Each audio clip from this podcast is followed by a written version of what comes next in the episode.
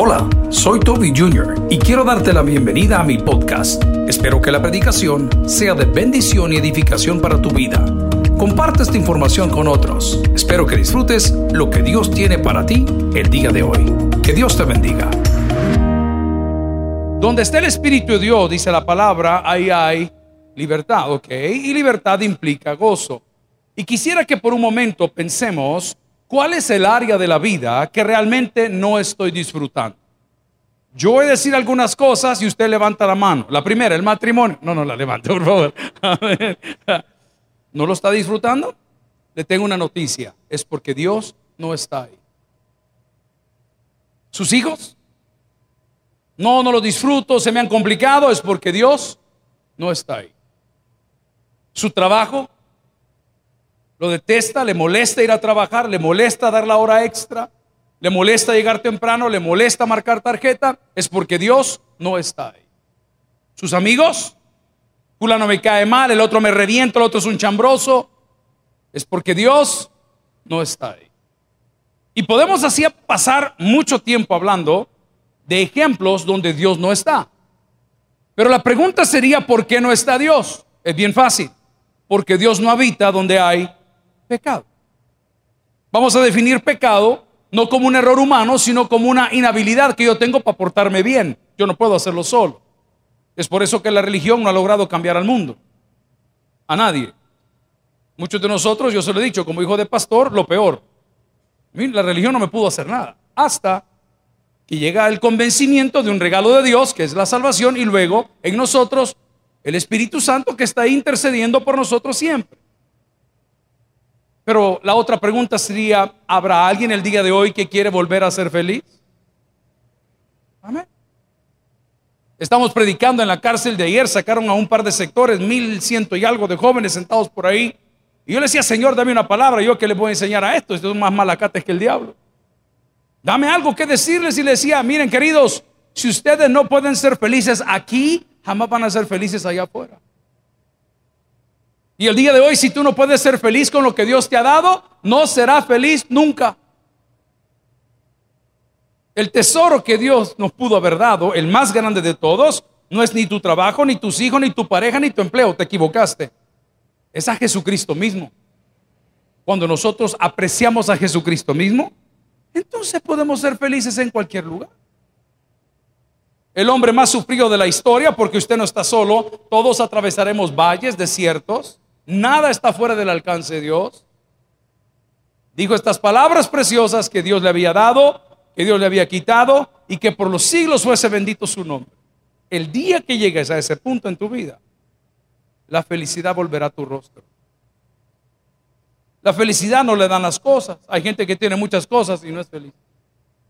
Hoy leí un artículo en un periódico digital que cualquiera lo escribe, no, no, no hay fuentes, no sabemos qué está pasando, y decían que el Chapo ya tiene trabajo. Mire qué interesante. El hombre, me atrevería a decir, más millonario del universo o del mundo, porque sí que tenía plata, ya tiene trabajo. La pregunta, ¿tienes trabajo, pero tienes libertad? No. ¿Y donde está el Espíritu de Dios, ahí hay libertad? En el Evangelio de Juan capítulo 12 hemos venido hablando de la entrada triunfal. Y algunos otros están narrando también las sanidades que hubo en el camino a Jerusalén. ¿Cuántos evangelios hay? No. ¿Cuántos evangelios hay? Uno. El evangelio es Cristo. Pero lo escribió San Marcos, San Mateo, San Lucas y San Juan. Pero ¿cuántos evangelios hay? Uno, Cristo. Cristo es el evangelio. Los otros dicen que sanó un ciego, los otros dicen que llegado el día de la Pascua, que habían subido todos a celebrar, la gente llegó a buscar a Jesús, pero llegaron a buscar a Jesús por algo inmediato. Ellos querían, como dice el americano, un quick fix, un arreglo ahorita. Arreglámelo ya, quítamelo ya. Sí, pero hay algo más importante que lo que estás pasando hoy, que es tu eternidad. Hay algo mucho más importante, aunque te suene raro, hay algo mucho más importante que tu problema de papeles, de visa, de matrimonio, de tus hijos. Hay algo mucho más importante que eso. Y es tu relación para con Dios. Si tú arreglas tu relación para con Dios, las demás piececitas solitas van a ir cayendo en su lugar. Pero cuando no sabes dónde estás parado, no sabes para dónde vas, no sabes con quién cuentas, te es mucho más difícil ser feliz. Es por ello que yo decía que la persona que tiene un alto concepto de sí mismo siempre sufre, porque cree que le pertenecen los aplausos, porque cree que le pertenece la vanagloria de la vida, porque cree que se merece el reconocimiento de los hombres, pero cuando tú sabes que no mereces nada, cualquier cosa es bendición, hermano. Hay gente que no comparte lo que yo digo, yo respeto, siga siendo infeliz. Cuando usted llegue con una actitud diferente a su casa, las cosas en su casa van a ser diferentes. Cuando tú vienes con una actitud diferente delante de Dios, las cosas van a ser diferentes. ¿Quién lo dice? La Biblia. Nadie que le pidió un milagro al Señor llegó exigiendo nada. Llegó en otro plano. Jesús le preguntó, ¿qué quieres que haga por ti? Mucha gente solo pidió ver. Ay, chica pastor, eh, no, solo eso pidió, ver. A mí si usted me dice, lo invito a comer, créame que voy a pedir postre. Amén. Y si me da la confianza y para llevar Fíjese que tengo unos niños en la casa, como con lagartos, ¿me entiende? Porque ya le digo, ¿qué? Confianza. Pero muchos de nosotros nos conformamos con la ensalada de la entrada o con el consomé que nos ponen, que es el problemita que tenés ahorita. El problema es mucho más grave. Y el problema es, ¿dónde pasarás tu eternidad? Esto no es un mito. La Biblia en el Nuevo Testamento habla muchas más veces del infierno que del cielo. Jesús específicamente menciona muchas más veces el infierno que el cielo y nos advierte. Dice, hey, no se dejen engañar. En los postreros tiempos o días vendrán hombres peligrosos, hombres peligrosos,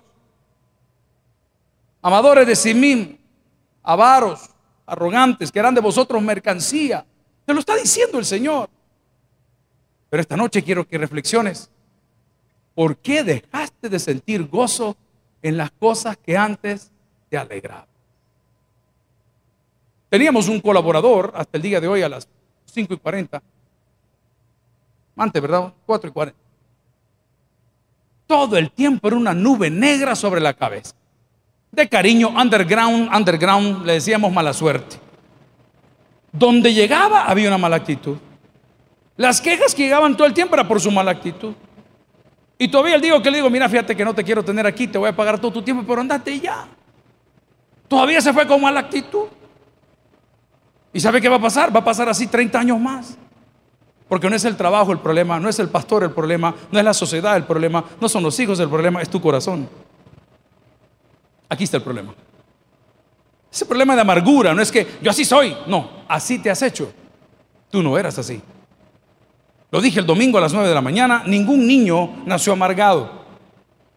Bueno, algunos que, ¿verdad? Hay una foto en la red que usted dice, este bicho no sé quién lo parió, pero horrible el mono, ¿verdad? Pero, pero igual, nadie nació amargado, nadie nació odiando, nadie sabía que era negro, blanco, amarillo, rojo, nadie lo sabía, lo aprendimos en el camino. ¿eh? Y la oveja es el reflejo de su pastor, como los hijos son el reflejo de los papás. ¿Qué decía nuestra mamá? Igualito a tu tata, no sé por qué me acuerdo de eso, fíjate, igualito a tu tata, igual, ¿y cómo quieren que salga derecho si el hombre era torcido? ¿Me entiende lo que le digo? Pero ¿qué dice la palabra? Que cuando nacemos de nuevo somos nueva. Ok, entonces te pregunto, si eres nueva criatura, ¿por qué sigues amargado? ¿Por qué sigues molesto con el mundo? Yo me deleito leyendo los insultos que me ponen en las redes sociales porque me los mandan. Hoy tengo mi primo que me visitó como dos horas hablando. ¡Ey, ya leyó este! Y mira, deja de mandarlo porque, porque a mí, aunque no me afecta, me afecta. No sé si me entiende. Porque me activa el animal que hay en mí. Yo quiero decirle de, su mamá y quiero decirle de su abuela también. Pero digo, sí, ojos que no ven, adulterio que no se siente. A ver, pero no sé. ¿Por qué entonces la gente no se gozaba? Si Jesús entrando en Jerusalén dice que la gente decía, Osana en las alturas, Osana al que viene, y se gozaban. ¿Cuál ha sido el momento más emocionante o de aflicción que tú has vivido en tu vida? Quiero que lo pienses. He tenido gente que lo estoy casando y a la hora de decirle, acepta usted a fulana como su legítima, le agarra de reír ese hermano. ¿Se puede usted imaginar? Y es cierto, el marido da risa, así es, así. Pero usted tiene que respetar como predicador y no decir absolutamente nada. Y usted ve que la muchachita está muerta de la risa. Otros lloran porque ya saben a lo que va. Les voy a contar una etapa y esto es verdad. El coro de la iglesia en la colonia La Sultana ensayaba los días sábados. Entonces el pianista y todo el mundo se quedaban por ahí. Yo apenas estaba aprendiendo a manejar. Y les he contado en muchos sermones anteriores que ese día decidí agarrar el pickup, el camión, un camión Dina. Es un carro de lujo, hermano. Para ir a manejar y aprender, según yo, a todo dar. Lo que no me percaté es que en aquella época se iba mucho la energía eléctrica. Y les conté que se fue la luz, entonces no hay piano, no hay luz, no hay nada, y, y no estaban ensayando. Yo andaba dando vueltas y lo que se conoció en algún tiempo en Merliot como el platillo, en toda esa zona que no había nada. Ahí era un montón, una colonia muy buena y no había nada. Pero cuando llego, calculando la hora, me encuentro que el pastor general había puesto su motocicleta en la entrada principal iluminando todo el templo porque no había luz. Cuando yo vi a mi papá ahí, a mí nunca me había pasado, hermano. Solo el día que dije sí acepto. ese día sí, casi gomito. No, ese, mire, yo ese día que se me durmió la lengua. Pero estoy hablando literal de los nervios. Yo decía, ¿y qué le digo? Y el pastor en lugar de agredirme o regañarme, me dice, no sabía que podía manejar. Muchas veces tú no vienes a Cristo porque te han contado que Cristo castiga y que Cristo... No, no, no, no, no. Eso viene más adelante. Hoy le decía a un amigo en la mañana, no, si Dios no golpea a nadie, solo te pone una venda en los ojos para que vos solito te caigas. No te andas siguiendo con un palo, no tiene tiempo para eso, hombre querido. Dios es Dios. Ay, no, a saber qué va a decir el Señor. Si Él ya dijo, la paga del pecado es. Bueno.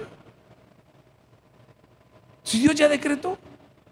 Pero esta gente que veía a Jesús entrar en el Evangelio de Juan capítulo 12, decían cosas maravillosas. Me imagino yo, eh, they had shivers down their spine. Uy, imagínense, viene el, Mesías y la gente ahí en el que estamos esperando, aleluya, eh, bendito. Y se quitaba los, el manto que estaban poniendo ahí, señora, para que me entienda, es como que agarrar una bufandita Carolina Herrera, las que valen como 800 bolas, y la tira al suelo. Es como que agarre su cartera Terry Barch ¿ah? y la tire ahí también para que le pasen encima. O tal vez de Génesis compra amor. Pero es lo mismo, equivale a lo mismo. Estaba quitándose la ropa fina porque el manto no era algo que se compraba en el súper, era algo que tus padres te daban. Los mantos en la antigüedad tenían un significado. Cuando tenías una discapacidad, por ejemplo, te ponías color verde. Vea Borja. Amén, amén. Sí, sí, dice. Era, el verde decía una cosa y el rojo decía una cosa. ¿Qué dice el blanco cuando una mujer se casa? Mentira, dice. A ver, ¿qué dice el blanco? Pureza. ¿Y de dónde, mi amor? Amén. ¿Qué dice? Ah, se casó de blanco. Ya les he contado que el día que nos casamos por lo civil aquí con mi mujer, yo no sabía. No teníamos ni la experiencia ni el pisto. Y yo le regalé un vestido negro. Porque para mí lo negro es elegante. No, no el negro, el otro del piano, ese tampoco. Pero en mi ignorancia, hermanos, el día que la cipota subió al púlpito, ustedes hubiesen oído a las hermanas del tabernáculo murmurar. Yo recuerdo que me volteé y dije, la que esté libre de pecado. y se fueron todas. El manto era un regalo de tus papis. Y los hacían en un telar, como los telares de antes aquí, lindo. Pero el manto te acompañaba todo el tiempo para tu vida. La gente tuvo tanto gozo cuando Jesús llegó que se despojaba de lo más íntimo que su papi le había dado, que era el manto. ¿Qué tan valioso era el manto? Los hermanos que agarraron a José y lo dieron por muerto.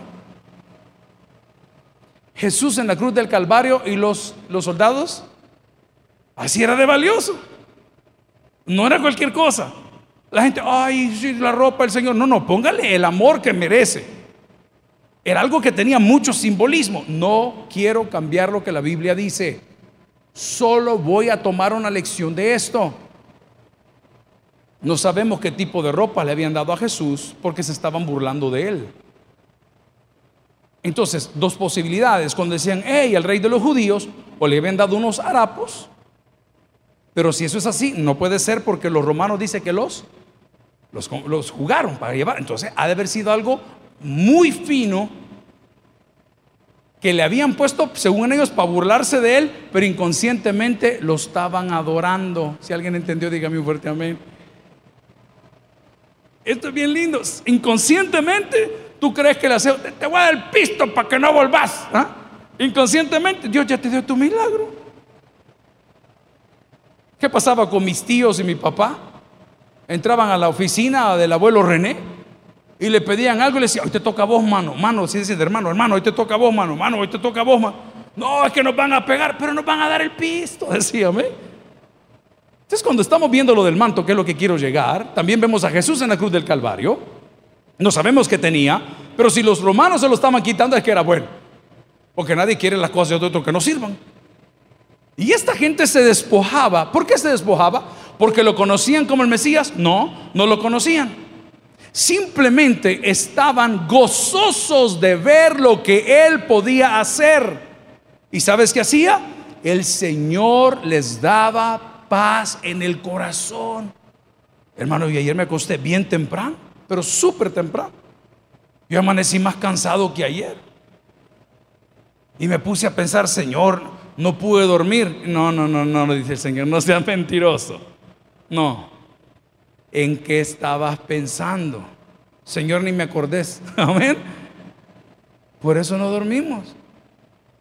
Habrá alguien, no le levante la mano. Habrá alguien que le esté yendo mal este año.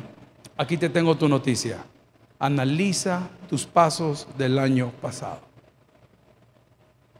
El cristiano evangélico tiene la malísima costumbre que cree que porque viene y con su boca dice, me arrepiento, se arrepintió, eso es falso. Arrepentimiento es no volver a hacerlo. Arrepentimiento no son golpes de pecho, arrepentimiento no son promesas al Señor, arrepentimiento no es venir con tu billetal a ponerlo en un canasto. ¿De qué le sirve a Dios tu pisto? Dios necesita tu corazón. Y cuando digo necesita, lo digo en sentido figurado. Él no necesita nada, Él es Dios.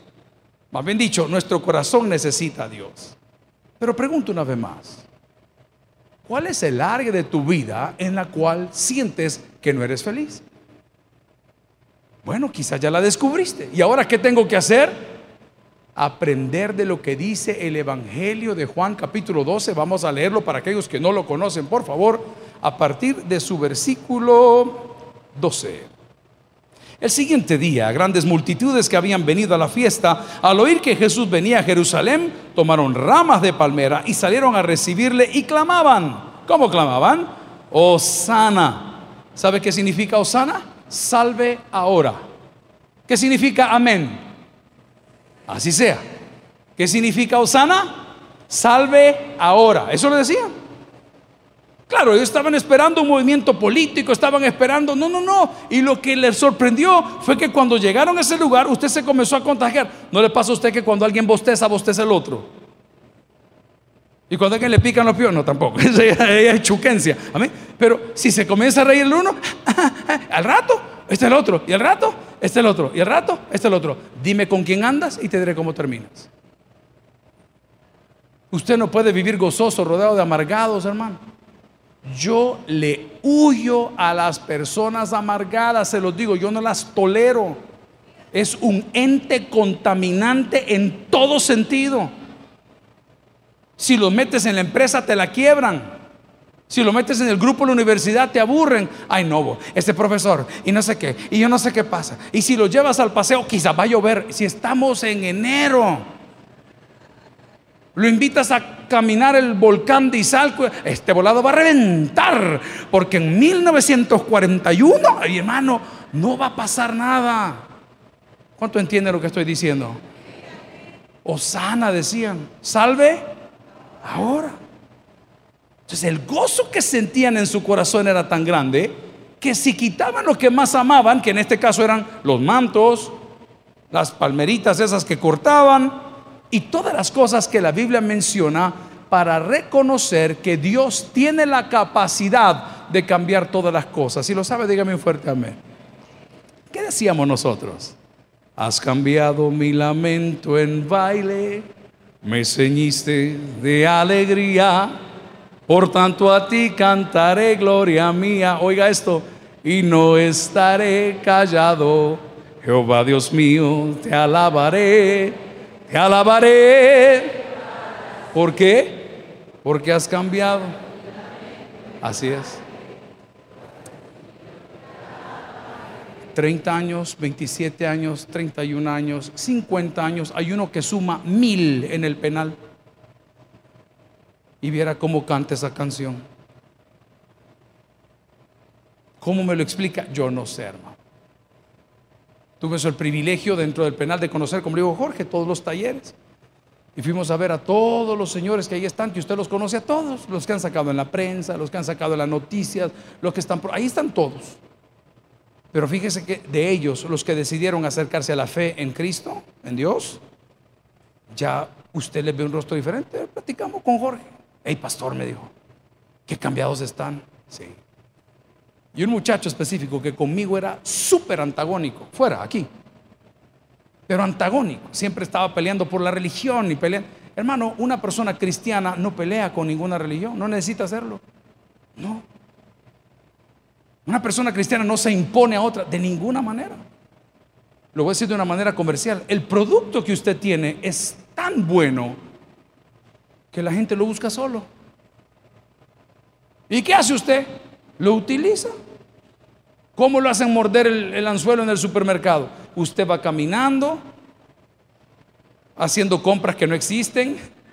Usted ha llegado al super a cenar. Amén. ¡Ay! Están dando muestra. y da la vuelta, y da la vuelta, y da la vuelta al rato, bien hartado uno para la casa, ¿ven? Y no ha gastado. Ok. ¿Y qué hace cuando prueba algo que le gusta? Me caso, dice. lo compra. Entonces lo que les quiero contar es que lo que Cristo hace en la vida de las personas, a pesar de que no tenían esa misma fe, les cambia hasta lo más agudo de su corazón. ¿Habrá alguien en esta noche que quiere tener paz en su vida? Pues entonces cambiemos la actitud. Y hagamos lo que todo mundo estaba haciendo en esa entrada triunfal cuando Jesús llega a Jerusalén, que estaban celebrando, por cierto, la salida del cautiverio de Egipto, eso estaban celebrando.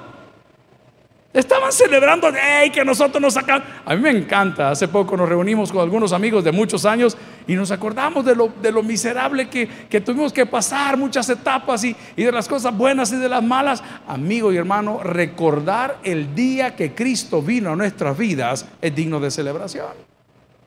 ¿Tienes tristeza? Recuerda ese día. ¿Tienes dolor? Recuerda ese día.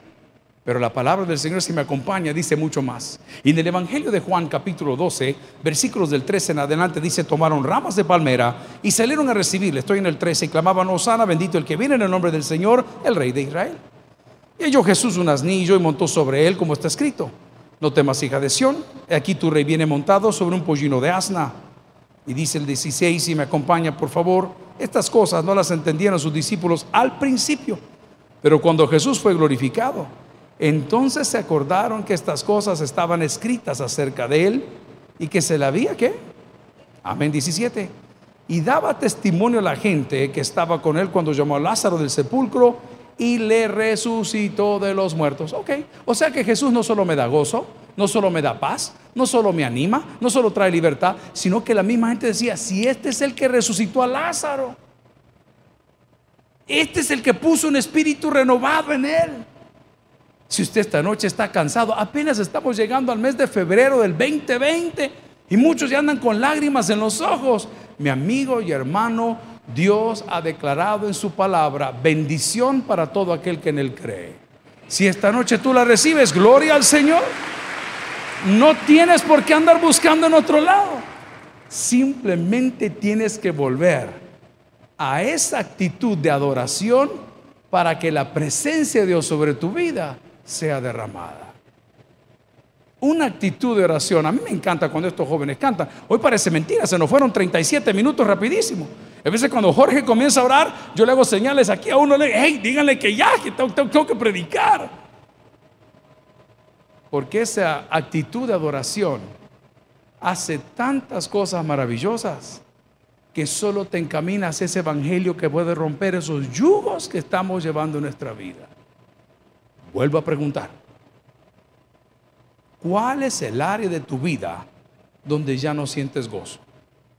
Por dos años, siendo muy claro y con ustedes, como lo hice a principio de este año, sin decir mucho, sin quizás darme cuenta, no quiero hacerme el machín, estábamos viviendo de luto.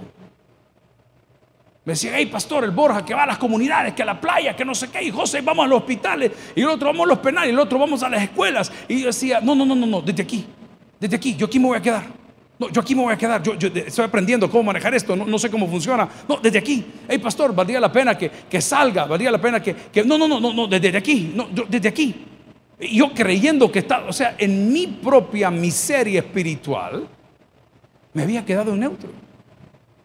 Cuando mi pasión siempre había sido la calle, mi pasión habían sido las escuelas, mi pasión había sido la radio, mi pasión habían sido las cárceles. Pero el 29 de diciembre del año 2019, en una reunión con todos ellos, les dije, ¿saben qué? Mi luto terminó hoy.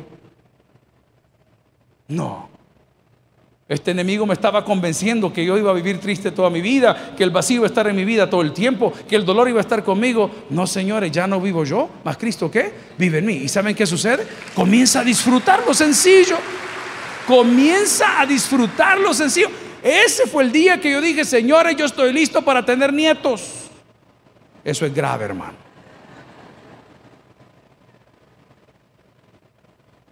¿Y por qué no? ¿Para qué lo dije? Yo no, me dijo la señora. Entonces te vamos a cambiar, le dije yo.